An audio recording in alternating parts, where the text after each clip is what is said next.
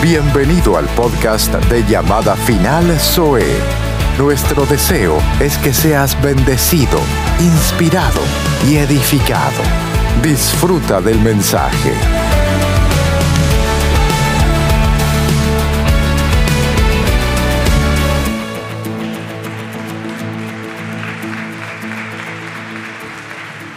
Qué bueno y delicioso es habitar los hermanos juntos en armonía. ¿Estamos en armonía o no?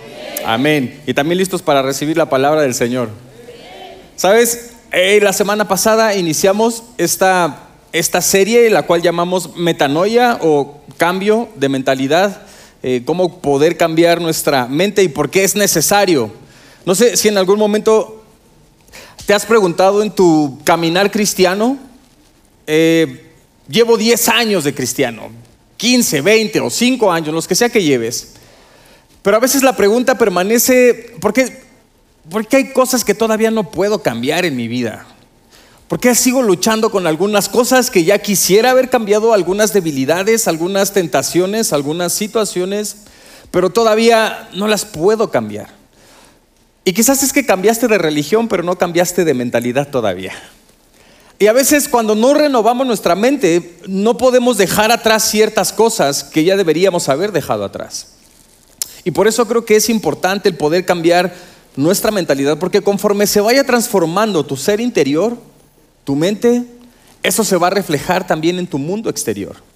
Y vas a poder cambiar entonces un montón de cosas que quizás no podías hacer. Creo que la mayoría de limitaciones que tenemos para hacer o no hacer cosas no es en, las cuestiones externas.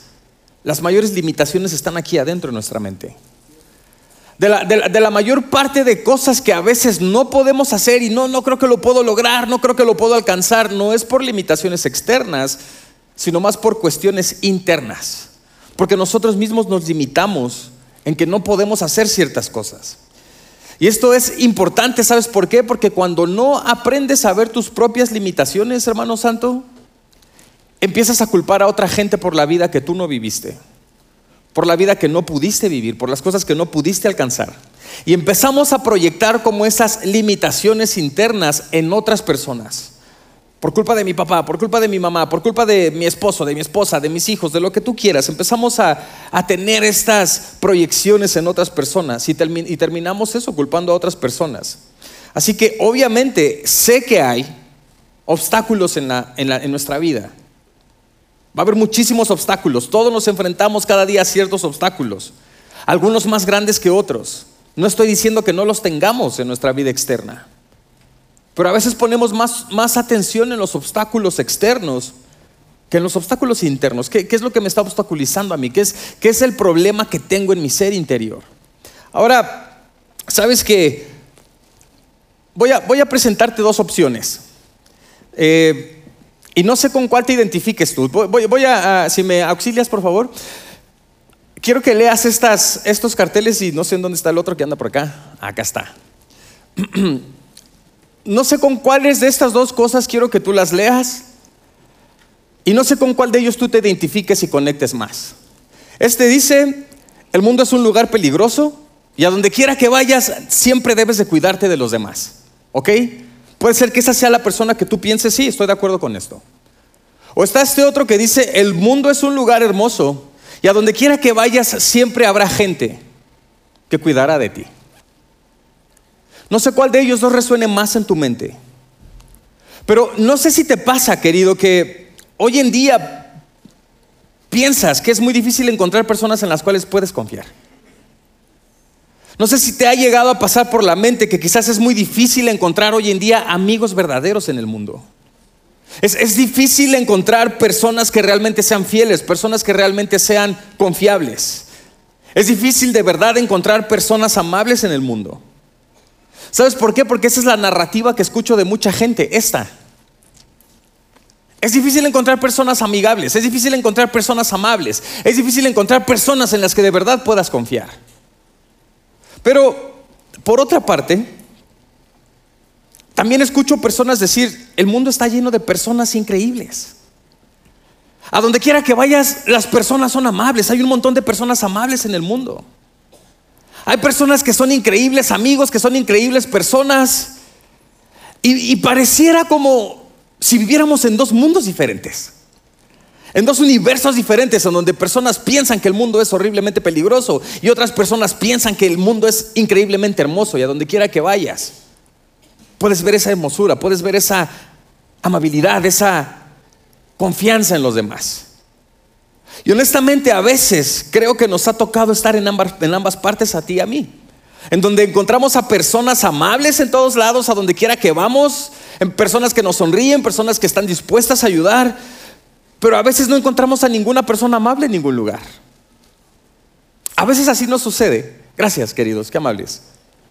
Y, sabes que me he dado cuenta que en nuestra búsqueda en este mundo, porque yo me acuerdo cuando era pequeño, mi mamá me mandaba a buscar algo. No sé si alguna vez a ti tus padres te mandaron a buscar algo y lo fuiste y lo buscaste y no lo encontraste, pero fueron ellos y lo encontraron justo donde te había dicho que estaba. ¿No? Y ahora ya no me pasa con mi madre, pero me pasa con mi esposa. Mi amor, ¿dónde quedó mi cartera? Ahí está, mi amor, en el mueble donde están tus perfumes. Voy al mueble donde están mis perfumes y no la encuentro. Mi amor, es que no la encuentro. Si es que si está en tu cara, si fuera serpiente te pica y va y me la da y si estaba allí. No sé si te pasa, pero a mí sí me ha pasado infinidad de veces. Y entonces a veces hemos escuchado este dicho que, que el que busca encuentra. Pero lo que me he dado cuenta es que en la vida no siempre encuentras lo que buscas, encuentras lo que tú eres. En tu, en tu, búsqueda por la vida, donde quiera que vayas, querido, no vas a encontrar necesariamente lo que estás buscando, no vas a encontrar ni siquiera lo que necesitas, no vas a encontrar lo que quieres, vas a encontrar lo que tú eres. En cada una de las personas.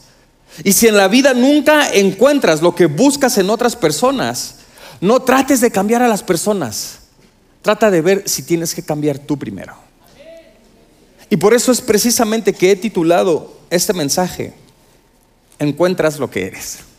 Y te invito a que hagamos una oración antes de continuar. Inclina tu rostro donde quiera que estés. Señor Santo, te damos gracias en este día, bendito Dios. Gracias. Gracias que nos permites compartir, bendito Dios, de tu palabra, que nos permites regocijarnos juntamente, nos permites cantar, nos permites danzar, nos permites alabar. Señor, teniendo ángeles que lo hacen de día y de noche, tú nos das ese privilegio, esa responsabilidad. Gracias, bendito Dios. Gracias también que nos permites reunirnos un día más, una semana más, bendito Señor, en este lugar para escuchar de tu palabra. Te rogamos, bendito Dios, que nos ayudes a cambiar nuestra mentalidad, a renovar nuestra mente, a cambiar patrones que nos han seguido todo este tiempo, Señor para cada día parecernos más a ti, para abrir nuestra mente a lo que tú quieres hacer en cada uno de nosotros. Nos ponemos en tus santas manos, bendito Dios. Y te ruego, Señor Santo, que envíes tu gracia, tu misericordia, tu unción para compartir este mensaje con tu pueblo, bendito Dios. Que los transforme, que los guíe, que los ilumine, que los restaure. Nos dejamos en tus manos, en el nombre de Jesús. Amén y amén. Amén y amén. ¿Sabes? No sé si alguna vez, eh, queridos hermanos de producción, si me ponen esta agua ya, porfa, siempre acá abajo. Qué amables. No sé si alguna vez has, eh, eh, concluido, hermano querido, o has tenido de esos días en donde amaneces y de pronto a donde quiera que vas, parece que todas las personas están de malas. te levantas, saludas a tu esposa y amaneciste, este, o, vas al trabajo, ¿no? Y, todos están de malas en tu trabajo, tu jefe, eh, la secretaria, tus compañeros de trabajo, todos de malas. Y, llega tu hora del almuerzo, si es que tienes hora de almuerzo, si es que tienes hora de descanso, y, y vas a la cafetería o vas a Starbucks o vas a donde tú quieras y te atiende de malas la gente. Y, de pronto, donde quiera que vas, al mercado a comprar tu pollo, verduras o no sé, las personas que te atienden de malas. Vas a un restaurante, los meseros de malas. Llegas a tu casa, tu mujer de malas. Y aparte de todo, tu suegra también está de malas allí. Y, todos están de malas en esos días a veces. Pero llega el final del día en donde te das cuenta que no fueron todas esas personas las que estaban de malas, eras tú con tu mal carácter. Eras tú el que estabas enojado desde que te levantaste y pensabas que todos estaban de malas, pero el que estaba de malas eres tú. No es que todas las personas estaban de, malas. Es que quizás, querido, tú sacabas con tu mal carácter lo peor en todas las personas que te rodeaban. Que quizás las personas empezaron a servirte de mala gana porque tú llegaste de malas al restaurante y empezaste a tratar mal a los que te, a los que te sirven, a los meseros, a las meseras. Ya llevo aquí 10 minutos y no me han servido ni siquiera el agua. Y entonces con tu mal carácter empiezas a sacar lo peor de otras personas. Y no es que los demás estén de malas, es que eres tú el que estás de malas. Y por eso, sabes, quiero que, que anotes quizás esto en tu mente. Eh, las personas, o más bien la persona que tú eres, se refleja en las acciones que provocas en los demás. Lo que tú eres se va a reflejar en todas las personas que te rodean. Porque querido, si no te gusta lo que encuentras en otras personas, si no, te si no te gusta que no puedes encontrar amabilidad, si no te gusta que no puedes encontrar bondad, compasión, deberías de verte en un espejo y decir, quizás eso es lo que yo primero tengo que cambiar en mí. Quizás no me gusta encontrar que no, que no hay personas pacientes. Quizás quisiera que mi esposo o mi esposa fuera más paciente. porque no te ves en un espejo y dices, quizás la paciencia la tenga que trabajar yo primero en mi vida, para eso poder reflejarlo en otras personas? ¿Dices amén o no dices amén? Porque, ¿Por qué quiero decirte esto? Porque exactamente lo que te molesta de ti mismo es lo que te molesta de otras personas. Como dice el, el dicho por ahí, lo que te checa, te choca. Y, la verdad es que conversando con mi esposa de este tema, ella me decía, la verdad había muchas cosas que cuando no estaba casada me molestaban de mi mamá. Y ahora que estoy casada me doy cuenta que hago exactamente lo mismo que ella hacía. Pero como no me puedo enojar conmigo misma, conmigo, sí, conmigo misma, entonces, quizás hay cosas que nos molestan de otra gente, que acabamos haciéndolo nosotros. Y quizás cuántos de nosotros hemos dicho, no, yo no me voy a parecer a mi papá, yo no me voy a parecer a mi mamá, yo no voy a hacer lo que ellos hacían, quizás las malas cosas, y terminas haciendo exactamente lo mismo, porque lo que te molestan es exactamente lo que tienes dentro de ti. Cuando debes de tener mucho cuidado cuando hay personas que todo el tiempo se suben a predicar para juzgarte, para condenarte y, debes de cambiar esto y no es posible que tengas esto y no es posible que tengas mentira y que tengas engaño y que tengas un montón y que todo el tiempo no te están enseñando, te están juzgando. Tienes que, tener cuidado porque son sombras que ellos tienen dentro de ellos, que las están reflejando en ti. Muchas veces escuché predicar a un pastor acerca de, de problemas sexuales y del adulterio y de la fornicación y era un problema que él mismo tenía, que quería reflejar en todos los demás. Pero quizás como nos cuesta a veces aceptar cuál es nuestro problema interior. Creo que hay una grande diferencia entre enseñarte a hacer algo, a juzgarte por algo que creo que tú haces, pero no estoy seguro que haces. Y, y es que lo que pasa es que tenemos este comportamiento extraño en donde como seres humanos usualmente no vemos a las personas por lo que son, vemos a las personas por lo que somos nosotros. Y a veces eso no nos permite tener relaciones sanas, ver a la gente tal como es. Porque, por ejemplo, las personas para las que les gusta el chisme, que sé que aquí no hay ningunos, en serio, pero para los que sí les gusta el chisme, hay una dinámica interesante en la psicología. Que sabes que lo que tú hablas de los demás habla más de tu carácter que del carácter de las otras personas de las cuales estás hablando. Cuando tú hablas de otros, habla más de ti que lo que tú dices de otras personas. Y revela mucho de quién eres tú que de lo que son otras personas. Pero a veces no sé por qué tenemos esta intrínseca necesidad de estarnos enterando de la vida de lo que hace otras personas cuando ni siquiera es tu vida. Déjalos. Que si ya anda con otra persona, que si ya se buscó otra persona, que si uno más joven, que si uno más viejo, que si ya se lleva no sabes cuántos divorcios, ok, pero es tu vida, ¿no? Entonces, y el siempre estar hablando de otras de personas revela más quién eres tú. Ahora bien, en otras palabras, quizás puedas decir, ok, Emanuel, esta onda de la psicología sí está bien, pero ¿acaso eso lo dice la Biblia? Claro que lo dice la Biblia. Y lo dice en esta forma que quizás te acuerdas del pasaje, en lo que juzgas a otros, a ti mismo te condenas. Y te ruego que me acompañes en Romanos en el capítulo 2, versículo 1, que dice lo siguiente. Escúchalos, escucha esto. Bueno, pues, tú criticas a esa gente, pero sin razón. Cuando los condenas, te condenas a ti mismo porque tú también haces lo que ellos hacen. Y la mayoría de veces, querido, lo que criticamos y juzgamos en otra persona nos molesta porque también son cosas que hacemos nosotros que no nos queremos dar cuenta. Es decir, lo que tanto criticas en otra gente es exactamente lo mismo que tú practicas. Pero nos atrevemos a criticar en otra gente porque como no somos nosotros, cuando es otra gente que no es nosotros, ah, no, sí, de seguro lo hizo con mala intención. Pero cuando eres tú, ah, no, Dios sabe mis intenciones y sabe que yo no tenía intención de hacerlo. Ah, o sea que cuando es otra gente, tú estás seguro que sí fue su intención, pero cuando fuiste tú, estás seguro que no era la intención que tenías. Ahora, déjame leerte otro pasaje que me encanta esta versión de, Message, en mismo Romanos 2.1, pero me encanta lo que dice. Mira, escucha esto. Esas personas están en una oscura espiral descendiente. Ahora, el contexto de esto es que el escritor les está hablando de personas inconversas, de personas que quizás están en pecado, que están haciendo cosas malas, y por eso les dice, ok, esas personas están en una espiral decadente, sí, tienen razón. Pero si ustedes creen que eso los deja en una posición elevada, en la que pueden señalar con el dedo a los demás, piénsenlo dos veces. Porque cada vez que critican a alguien se condenan a ustedes mismos.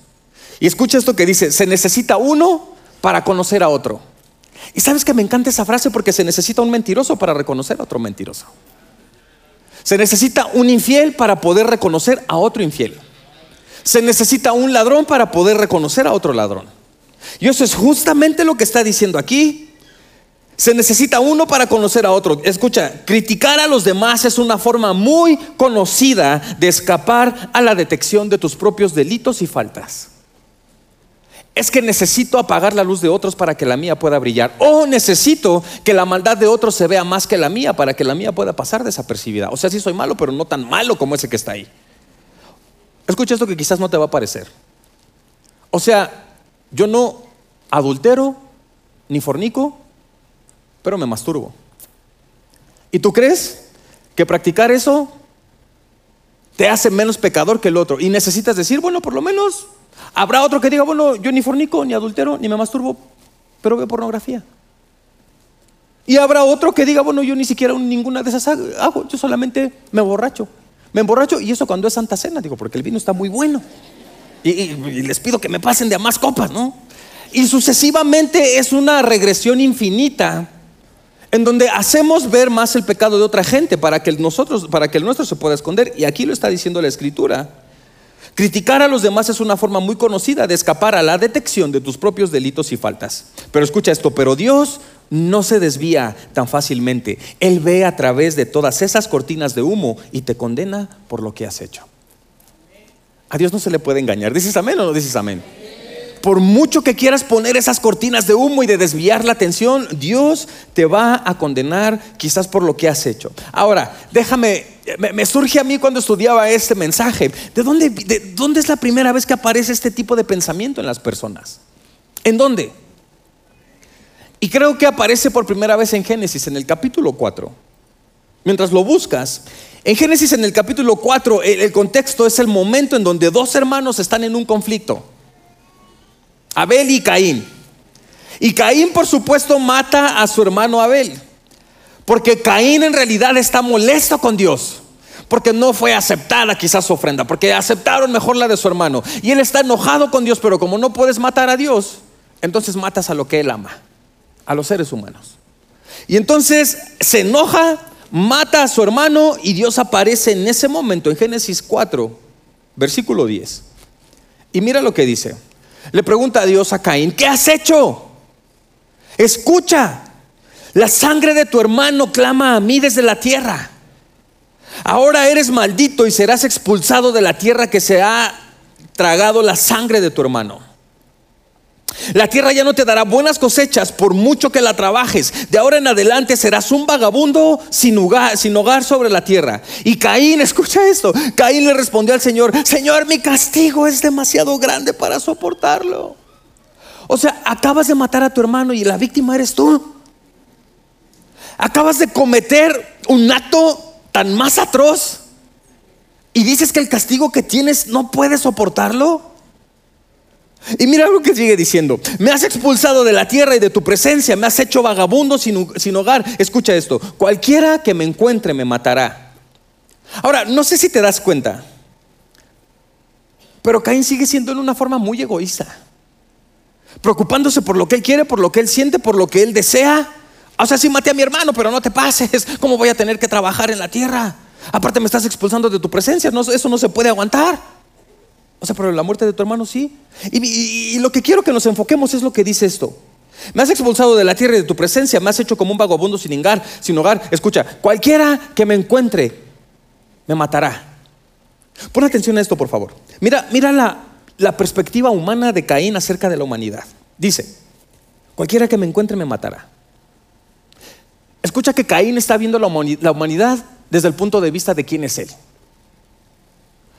Porque si tú lees y, estudias la escritura, la primera persona que cometió asesinato en toda la historia de la humanidad fue Caín. Que primero se supone que no debería haber otra gente más que ellos. Pero él a lo que se refiere otra gente es otro, es otro, es otro tema que después te lo doy. Pero ¿sabes por qué dice cualquiera que me encuentre me matará? Porque eso es lo que hubiera hecho Caín si te hubiera encontrado a ti. Y como él es un asesino, él está pensando que todas las demás personas que lo vean van a querer asesinarlo porque ve a las personas desde el lente, no de quiénes son ellos, sino desde el lente de quién es él. Y como yo soy un asesino, entonces yo creo que los demás me van a querer matar. Pero si ni te conocen, pero si ni siquiera saben que has matado a tu hermano, ni siquiera saben lo que has hecho, cómo, cómo te van a querer matar. Pero como tú eres eso, tú piensas que el león piensa que todos son de su condición. ¿Sigues aquí, iglesia o no? Entonces, es decir, Él proyecta lo que Él es en todos los demás. Ahora, de hecho, la forma en que nosotros procesamos lo que otra gente haría, hermano querido, es que siempre asumes que, si siempre asumes que otras personas tienen intenciones negativas, es porque tú siempre tienes intenciones negativas en tu ser. Si tú siempre, hermano querido, piensas que las personas quieren tomar o van a tomar ventaja sobre ti y por eso siempre estás desconfiado y por eso siempre te estás cuidando las espaldas. No, es que aquí la gente no da pasos sin guarache, es porque tú no das pasos sin guarache. Y porque en la primera en la, en la primer oportunidad que tú tuvieras de aprovecharte de alguien, lo harías. Por eso piensas que otros se van a aprovechar de ti. Es esta interesante situación de los seres humanos que una especie sabe identificar a otra especie. Y sabe cuando uno que hace malas obras puede darse cuenta que ese también puede hacer malas obras. Y a veces eso le llamamos tener colmillo, de crecido así hasta acá como pumba. Casi casi se te clava otra vez de lo crecido que lo tienes. No, no, no es tener colmillo, no es tener malicia, es que reconoces a la gente que es de tu calaña o que es de tu comportamiento. Damos una ofrenda de palmas todos juntos. Entonces, querido, en el caso de Caín, si piensas que todos los demás quieren matarte, es porque tú tienes violencia en tu corazón. Esa es la verdad. Es, irónico creer, creer que alguien más lo va a matar cuando él fue el primer asesino de toda la historia. ¿Cómo crees? Entonces, quiero hacerte esa pregunta. No sé si alguna vez has estado en una relación donde usualmente tú eres buena persona, usualmente eres amable, usualmente eres bondadoso, pero estás en una, en una relación en donde esa relación saca lo peor de ti. En donde si no fuera por esa relación, tú serías una persona maravillosa y completamente buena, pero específicamente en esa relación en la que estás, esa persona, ese marido, esa esposa, ese novio, esa novia, comprometido, lo que sea, saca lo peor de ti. ¿Y sabes cuál es la situación? Que aunque sabes que saca lo peor de ti, en lugar de que te alejes, te sigues quedando en esa relación. ¿Te has preguntado por qué? ¿Por qué no me puedo alejar? No, no es obsesión. No es que ames tanto a la persona. No es que digas, ay, es que sin ti no puedo vivir, pégame, pero no me dejes. No, no, no. ¿Sabes qué es? Que esa persona que hace sacar lo peor de ti, en cierta forma, esa peor versión de ti, te gusta tenerla dentro de ti. Y es el único contexto en donde puedes sacar esa peor versión de ti. En donde puedes empezarte a gritar con esa persona, en donde puedes decirle de groserías a esa persona, en donde puedes insultarla, en donde puedes decirle un montón de cosas. Porque en cualquier otro contexto no lo harías, no lo harías con tus padres, no lo harías con tus amigos, más que exactamente con esa persona. Pero como dentro de ti te gusta sacar esa peor versión, por eso te quedas en esa relación. Por eso no cambias tu mente de decir, ¿sabes qué? Realmente yo no soy esta persona, yo no quiero ser así, no quiero tener esto dentro de mí, pero si no te gustara tener eso dentro de ti, dirían por allí, mi abuelita, si no te gustara, si no de verdad apreciaras tener eso dentro de ti, saldrías de ese lugar. Pero como a veces nos gusta realmente comportarnos de esa manera, nos quedamos en esas situaciones. Por eso quiero decirte, ten cuidado cuando hay alguien que saca lo peor de ti y ten mucho cuidado cuando tú eres la persona que saca lo peor de alguien más, que ocasiona lo peor en alguien más. Mi pregunta es, ¿cómo ves a otras personas, iglesia? ¿Cómo las percibes? ¿Qué es lo que esperas encontrar cuando ves a los demás? ¿Qué esperas encontrar? ¿Bondad? ¿Por qué no empiezas a ser bondadoso? Sabes que estaba escuchando una conversación de una persona que él dice, un día me fui a hospedar, me parece, voy a revisar otra vez para comentarte el dato correcto, pero me parece que fue en el Hotel Hilton, donde él dijo, me gusta hospedarme a donde quiera que voy en el Hotel Hilton, no porque sea lujoso, no porque sea caro, no porque sea el más cómodo. ¿Sabes por qué? Porque a diferencia de todos los hoteles donde me he hospedado, en el Hotel Hilton, las personas cuando te reciben, de verdad parece que les gusta que los visites en ese hotel. Te reciben con tanta alegría, te reciben con tanta amabilidad. Y se ve que son personas que lo hacen genuinamente, no, no que son, son argumentos o ideas que sus jefes les dijeron, sonríeles a todos, diles a todos que tengan buen día. No, esto se ve que genuinamente se alegran de que tú estés en ese lugar. Y dije, qué impresionante que una persona tenga ese concepto de un hotel y no tengan ese concepto de nosotros como iglesia. Donde la mayoría de nosotros recibimos a la gente solo porque tu pastor te dijo recíbelos con una sonrisa y no porque tú estés alegre de recibir a todos tus hermanos en casa. Esperas encontrar alegría en las personas, compórtate como una persona con alegría con los demás. Esperas encontrar bondad en los demás, sé bondadoso tú primero con todas las otras personas. Eso es lo que debemos empezar a hacer. Ahora bien, quiero darte un par de ejemplos para ir terminando. El primero está en Mateo capítulo 25, donde Jesús, yo sé que conoces la historia, cuenta la parábola de los talentos. A uno le da cinco talentos, a uno le da dos talentos y a uno le da un talento. Algunas versiones dicen cinco bolsas de plata o dos bolsas de plata o de oro, son similares. Eh, y dice que se los da conforme a su capacidad. Él no les dice qué hacer, nada más les dice tengan y sean responsables con lo que les he dado. Así Dios también bendito te va a dar lo que te tiene que dar y te va a pedir ser responsable con lo que tienes que hacer. A mí no me preguntes dónde tienes que invertirlo, si en Tesla, en Microsoft, en Apple, donde tú quieras, pero ser responsable con lo que te acabo de dar. Y después de un tiempo llega este amo, este señor de los sirvientes, y les pide cuentas a cada uno. Llama al de cinco talentos y el de cinco talentos dijo, ¿sabes qué? Yo la verdad es que pues sí lo invertí en, Facebook, en Instagram, y, y, de los cinco talentos que me diste, ahora te regreso diez. Muy bien, buen siervo y fiel, entra en el gozo de tu Señor. El que le dio dos talentos, lo mismo, le dio dos y él invirtió y tuvo otros dos, o sea, le dio cuatro. Pero el que le dio uno, llega con ese siervo y lo manda a pedir cuentas y le dice, ¿qué pasó con el talento que te di? Y mira lo que responde el siervo en Mateo 25, 24. Dice, por último se presentó el siervo que había recibido un talento y escucha, le dijo, amo, yo sabía que usted es un hombre severo, que cosecha lo que no sembró y recoge las cosechas que no cultivó. O sea, es usted un abusivo. Tenía miedo de perder su dinero Así que mejor lo escondí en la tierra. Pero mire, aquí está su dinero de vuelta. Quiero, a, este, obviamente el, castigo o el pago fue diferente a los otros dos. A este le dijo, inútil, eh, échenlo en, afuera en la oscuridad y lo que tenía, quítenselo y désenlo al otro que tenía más. Bueno, quiero enfocarme en esto. Quiero que notes lo que limitó la vida de este sirviente. ¿Sabes qué fue lo que lo limitó? La perspectiva que él tenía de su amo.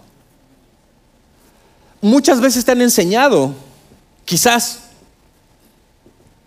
que Jesús cuenta esta parábola estando de acuerdo con lo que el amo dice. Ok, sí, si sabías que soy severo, si sabías que cosecho donde no sembré, ¿por qué no hiciste? Es que no está aceptando que así es Él. Le está diciendo, si tú crees que así soy yo, hubieras actuado conforme a lo que tú crees que soy. Porque si en realidad así fuera, ¿por qué los otros dos sirvientes no lo vieron de esa misma manera? ¿Por qué los otros dos sirvientes sí pudieron poner a trabajar el dinero, pero ese único dijo, no, es que yo sabía que eres muy severo? ¿Por qué los otros no le dijeron, amo, sabíamos que es muy severo, pero aquí está su dinero? Quizás no me estás entendiendo. La forma en cómo tú veas a Dios va a ser lo que va a impactar y transformar tu vida. Si tú ves, escucha esto por favor, si tú todo el tiempo ves a Dios como un Dios castigador, como un Dios que solamente está esperando el primer momento para castigarte, para mandarte algún juicio. Si tú solamente ves a Dios como esa persona siempre enojada, que solamente está viendo a ver qué mal estás haciendo, es porque seguramente tú es lo que haces con las demás personas. Y por eso piensas que Dios es así. ¿Sabes por qué le está diciendo el siervo eso? Oiga, es que yo sabía que usted era severo, que usted recoge las cosechas que no sembró. ¿Sabes por qué? Porque en otras palabras el siervo está diciendo, si yo fuera usted, eso es lo que yo haría. Si yo estuviera en su lugar de posición de poder, yo sería el que me aprovecharía de esas personas. Y por eso creo que usted es así. Y muchos de nosotros no nos damos cuenta que si de verdad creemos en un Dios misericordioso, actuarías misericordiosamente con otras personas. Si de verdad crees en un Dios amoroso, te comportarías con amor con otras personas, porque eso es lo que has experimentado de Dios. Pero cuando tú crees que hay un Dios severo que está listo para juzgarte, es porque tú siempre estás listo para juzgar a otras personas. Y quieres que te diga algo, yo crecí con esa idea. Yo crecí con la idea de un Dios enojón, de un Dios regañador, de un Dios castigador, de un Dios que va a hacer descender fuego del cielo si te quedas dormido en la predicación. Yo quedé con esa idea. Y en lugar de crecer con un temor de Dios, nunca tuve temor de Dios, le tuve miedo a Dios. Y mi relación con Él era muy distante. Hasta que comprendí una nueva forma del amoroso Dios que tenemos cada uno de nosotros. Y sabes que cuando empecé a entender ese amor que Él tiene por cada uno de nosotros, mi percepción acerca de Dios comenzó a cambiar y yo comencé a cambiar mi trato con los demás. Empecé a ser una persona más paciente, una persona más misericordiosa, una persona más bondadosa, generosa, porque había experimentado eso de parte de Dios en mi vida. Porque hubo un momento en mi vida donde Dios me dijo, Emanuel, no me conozcas por lo que otra gente te ha dicho, conóceme por lo quien yo quiero que tú me conozcas. Por quien realmente soy yo. Por las experiencias que necesitas tener conmigo. El Evangelio no se trata de conocimiento, se trata más de experiencias. ¿Qué experiencias has tenido tú con Dios? Puedo predicarte un montón de teología y decirte todo lo que teóricamente está escrito en la Biblia, pero si no lo he bebido, no, lo he vivido, no tiene el peso moral para poderte decir, yo lo he vivido. Yo he experimentado ese amor, yo he experimentado esa bondad de Dios. Y eso transforma absolutamente todo. Nuestro caminar como cristianos. Eso transforma la forma en cómo te ves a ti mismo. Porque la forma en cómo te ves a ti mismo es la forma en cómo ves a Dios, querido. Necesitas cambiar tu mentalidad. Por eso es importante renovar tu mente. ¿Qué es lo que siempre has creído del Evangelio? ¿Qué es lo que siempre has creído de la Escritura? De Dios mismo. ¿En qué Dios has creído? ¿Qué Dios te han presentado? ¿El enojón? ¿El castigador? ¿O el amoroso? Porque si yo creo que si este siervo le hubiera dicho, maestro, amo, perdóneme, la verdad tuve miedo. Tengo una oportunidad de poner a trabajar ese talento. ¿Tú crees que el amo le hubiera dicho no? Le hubiera dicho, claro. Si a la higuera le di un año más o tres años más, ¿tú crees que no te voy a dar una oportunidad más a ti? Pero él trató de escudarse. Tuve miedo. Trató de echarle la culpa al amo. Y eso es lo que trato de decirte. Cuando no ves tus limitaciones, culpas a todos los demás por lo que no hiciste. Por lo que no pudiste alcanzar quiero mostrarte un segundo ejemplo. Este es un momento en Juan capítulo 12, donde Jesús está cenando, este es el contexto, Jesús está cenando, parece ser que está en la casa de Lázaro, algunas versiones dicen en la casa de Lázaro, otras versiones dicen Simón, el que tenía lepra. A ciencia cierta, no puedo decirte, yo no viví en ese momento, pero esta versión dice en la casa de Lázaro. Y habían preparado una cena en honor a agradecimiento a Jesús. Y sucede lo siguiente en Juan capítulo 12, versículo 3. Dice, entonces María, obviamente la hermana de Lázaro, tomó un frasco con casi medio litro de un costoso perfume preparado con esencia de nardo y le ungió los pies a Jesús y se los secó con sus propios cabellos. Escucha, la casa se llenó de la fragancia del perfume. Sin embargo, Judas Iscariote, el discípulo, el que pronto lo traicionaría, imagínate, dijo, ese perfume valía el salario de un año. Hubiera sido mejor venderlo para dar el dinero a los pobres. Pero me encanta que Juan en todos sus escritos es súper explícito, para que porque él entiende que nosotros los que vamos a leer la escritura no somos judíos. Y por eso él necesita explicar absolutamente todo para que tú entiendas. En todo lo que lees de Juan, él es así. Y me encanta que aquí es súper explícito y dice, no es que Judas le importaban los pobres. La verdad es que era un ladrón. Simple, era un ladrón. Y como estaba a cargo del dinero de los discípulos, pues usualmente se robaba una parte para él. Entonces, escucha esto, ¿no es interesante que la persona que supuestamente se preocupa por los pobres, curiosamente es el más codicioso de todos? Y este pensamiento sigue aplicando a muchos de nosotros el día de hoy. Lo que hizo María fue un acto hermoso, un acto de adoración, un acto de amor extravagante por Jesús. Pero Judas lo vio como un desperdicio. Porque Judas estaba acostumbrado a desperdiciar el dinero. Y por eso vio eso como un desperdicio. Escucha esto que no quiero que te pierdas, por favor. Judas siempre tuvo amor por el dinero. Y por eso vendió a Jesús. ¿Cuánto me dan si yo les entrego al maestro? Yo sé que no te va a gustar. A lo largo de mi vida, ojalá no te ofendas. He escuchado a muchas personas que me dicen, yo no voy a la iglesia porque solo hablan de diezmos y ofrendas. Yo no voy a la iglesia porque es una sacadera de dinero. Yo no voy a la iglesia porque todo eso que recaudan los pastores malvividores deberían de dárselo a los pobres. Son las personas que más codicia tienen en su corazón. Son los que menos generosos son y como te cuesta ser generoso, te cuesta creer que haya otras personas generosas que estén dispuestas a invertir en el reino de Dios. Escucha. No hablamos solo de dinero en las iglesias. Hablamos de un montón de cosas. Pero tú vas a poner atención en lo que más te importa a ti. Y si a ti te importa más el dinero, es en lo único que vas a poner más atención. Porque aquí hablamos del amor de Dios, de la misericordia de Dios, de cómo Él quiere transformar tu vida, de cómo Él te ha bendecido. Hablamos de todas esas cosas, pero tú vas a poner atención en lo que más te importa en tu vida.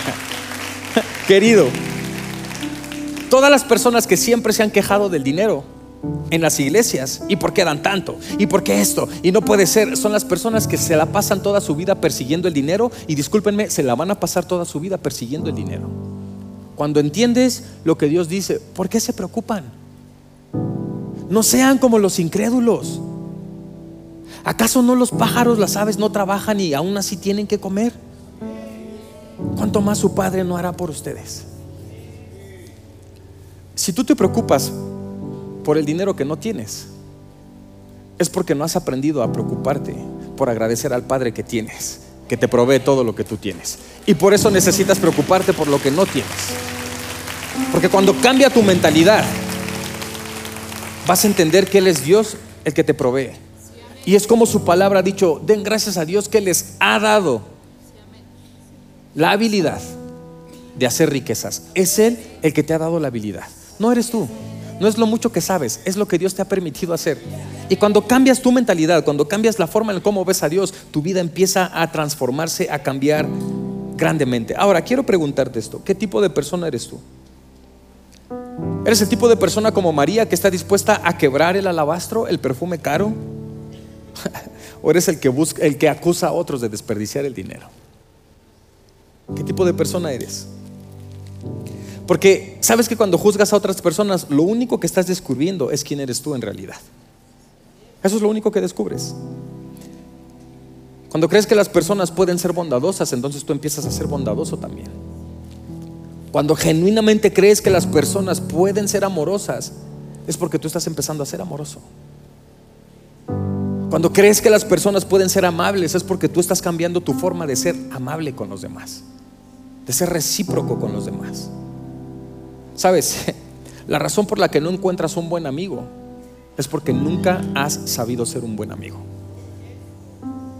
Y quiero dejarte con este pensamiento, por favor. Una vez recibí un mensaje de un congregante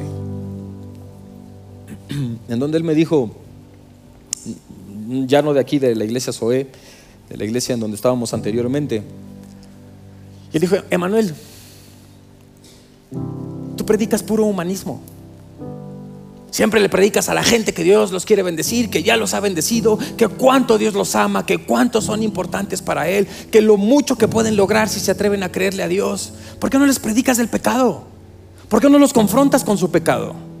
¿Por qué no los confrontas con lo malo que han hecho? ¿Por qué no les dices que también les, les espera un fuego eterno en donde van a arder si no se arrepienten de sus pecados? Él solamente estaba describiendo lo que él siente en su vida. Y quiere que todos los demás lo sientan. Pero quiero decirte esto. Siempre les digo, queridos, que Dios los ama tanto. Porque yo siempre crecí en la iglesia sintiéndome juzgado por Dios, sintiéndome señalado por Dios. En verdad así crecí. Y desde que desde el momento en que tengo uso de razón soy cristiano. En mi vida no hay un momento en que yo pueda compartirte, no, Dios me sacó de las drogas, Dios me sacó de los antros, Dios me sacó de no, no, desde que nací soy cristiano. Gracias a Dios no puedo compartirte la, mi vida de no cristiano. Pero crecí con ese pensamiento, con ese sentimiento de que Dios siempre me está juzgando, Dios siempre me está señalando, Dios siempre me está condenando. Yo crecí con esa idea de que si hacía algo mal, Dios me iba a castigar, Dios me iba a condenar. La verdad es que yo no amaba a Dios, solamente le tenía miedo. Y honestamente, puedo ver ese reflejo en muchos de ustedes. Muchos no aman a Dios, muchos le tienen miedo a Dios. Y haces o dejas de hacer las cosas por temor, no por amor, no por agradecimiento. Y por eso no me canso de decirte cuán importante eres para Dios. Y sabes que, a todas estas predicaciones siempre me han dado ganas de, llorar porque me identifico mucho con estos temas que Dios me permite entender. Cuando los veo a ustedes, veo muchos de ustedes como todavía no han aprendido a experimentar el amor de Dios en sus vidas. Donde todavía vives tu vida por lo que dicen los demás, por el que dirán los demás, por cómo te juzgan los demás, por cómo te ven los demás. Cuando si tan solo pudieras cerrar tus ojos, concentrarte y y poder entender cómo Dios te ve a ti. Porque esa es la forma en la que se presentó en mi vida. Emanuel, todo este tiempo has creído en un Dios que no existe. Déjame mostrarte quién soy yo en verdad. Y soy ese Padre que te ama con amor eterno. Y si pudieras verte a través de mis ojos, sabrías lo importante que eres para mí. Y yo sé que eso se los dice a cada uno de ustedes. Aprende a conocerme en otra forma diferente. En Mateo capítulo 5, si te preguntas qué es lo que Cristo ve en mí, quiero decirte qué es lo que Él ve en ti. En Mateo capítulo 5, versículo 1, cuando él está en, un monte, está caminando y de repente ve a un montón de multitudes, se sube a lo más alto de la montaña, pero estas son miles de miles de personas y se sube a lo más alto de una montaña para predicarles. Y es aquí donde retoma la historia. Dice, cuando vio a las multitudes, miles de miles de personas, subió a la ladera de una montaña y se sentó. Sus discípulos se le acercaron, pero Jesús tomó la palabra y comenzó a enseñarles diciendo, escucha, querido, estos son tantas personas, cientos y cientos de personas, llegando con Jesús para escuchar lo que Él tiene que decir. Y estas no son personas, no son celebridades, no son personas que tenían fama, no son personas que tenían poder, no son personas que eran conocidos, no son los de la lista VIP, no son de los mejores religiosos, son todo lo contrario.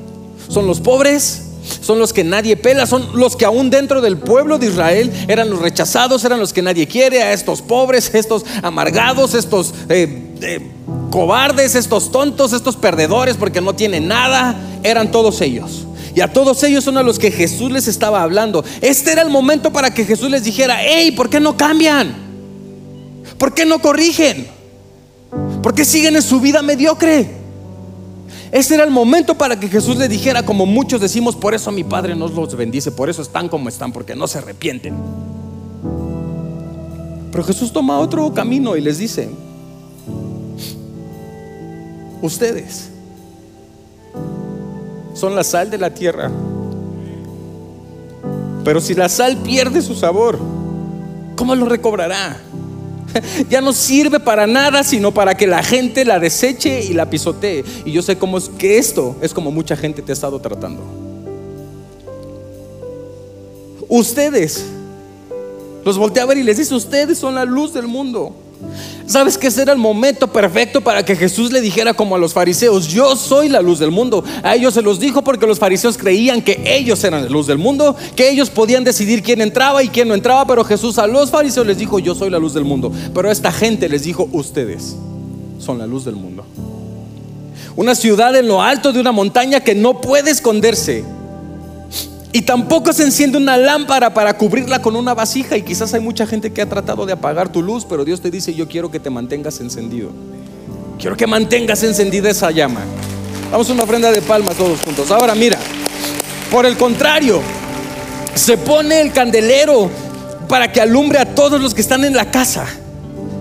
Y les continúa diciendo, hagan brillar su luz delante de todos para que ellos puedan ver las obras de ustedes y alaben a su Padre que está en los cielos.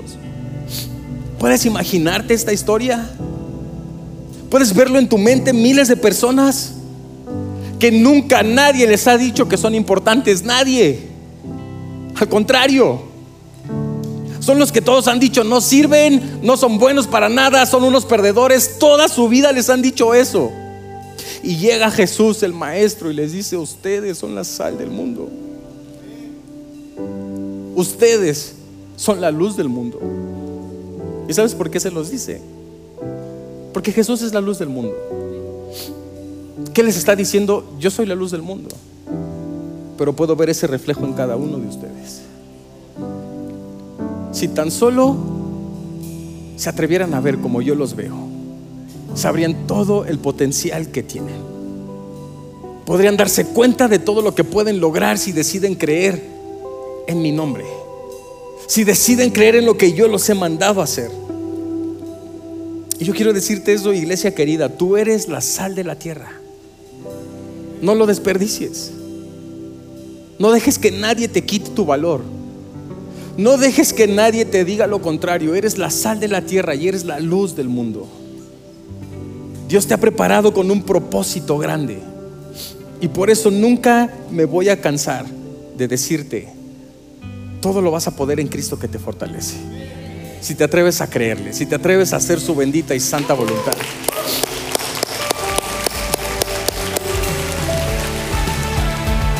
Gracias por sintonizarnos. Deseamos que hayas disfrutado este mensaje. Si fue así, suscríbete y comparte este podcast para poder alcanzar a más personas.